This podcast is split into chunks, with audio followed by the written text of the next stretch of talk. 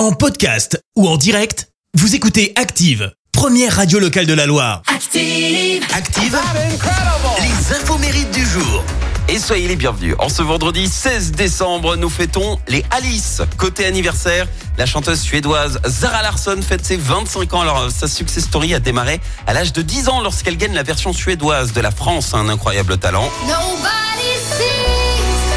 Nobody Et à 14 ans, elle signe dans une maison de disques. Et bim Grâce à ce titre, Uncover, elle devient mondialement connue. À 16 ans, son premier album est certifié disque de platine. Et à 18 ans,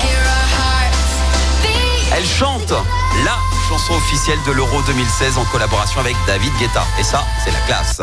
C'est également l'anniversaire de la chanteuse lyonnaise Liane Folly, 60 ans. Au fur et à mesure.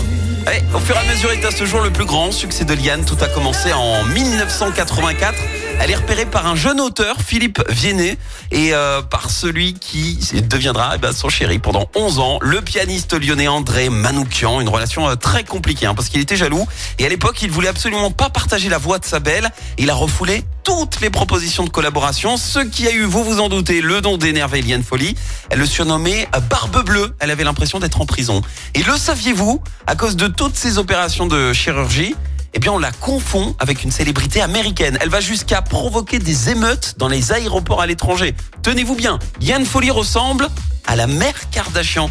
On lui demande même souvent si c'est elle, une situation quelque peu gênante. Franchement, je pense qu'il est temps d'arrêter la chirurgie, euh, Liane. La citation du jour.